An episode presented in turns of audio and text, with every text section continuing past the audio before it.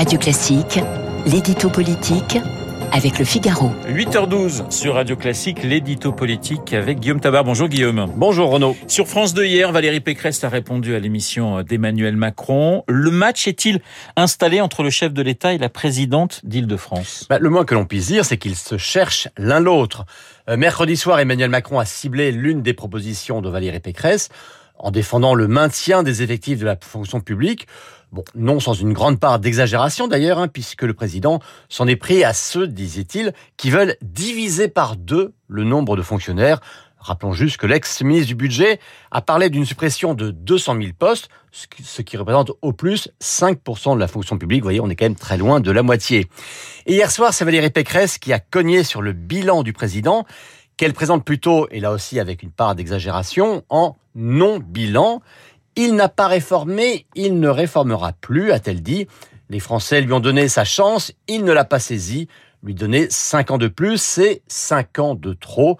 Vous le voyez, on est très loin du temps où, en Macronie comme à droite, on se demandait si Valérie Pécresse ne ferait pas une bonne première ministre d'Emmanuel Macron. Macron-Pécresse, peut-on déjà dire qu'on tient les, les, finalistes de 2022 Non, on ne peut pas le dire encore puisque le premier tour n'est encore que dans à peine moins de 4 mois. Mais ce qu'on peut dire, c'est que les derniers sondages présentent aujourd'hui cette photographie-là et c'est déjà en soi un événement. Car une finale Macron-Pécresse n'est aujourd'hui qu'un des scénarios possibles, mais il est devenu probable alors que début décembre encore, il était totalement impensable.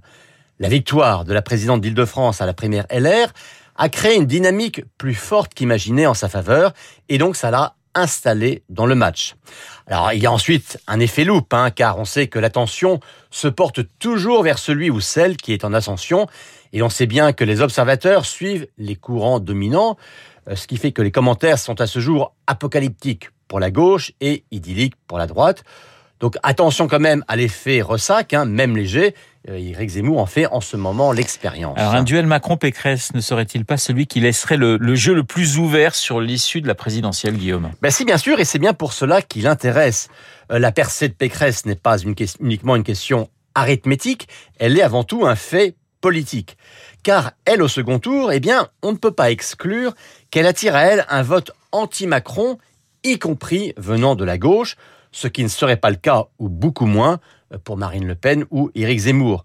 Donc oui, leur finale possible relancerait le suspense, d'où l'intérêt des médias, et d'où surtout la montée au créneau des macronistes, dont la seule crainte est que les électeurs de droite, qui avaient été macronisés depuis 2017, eh bien, ne rejoignent leur camp d'origine.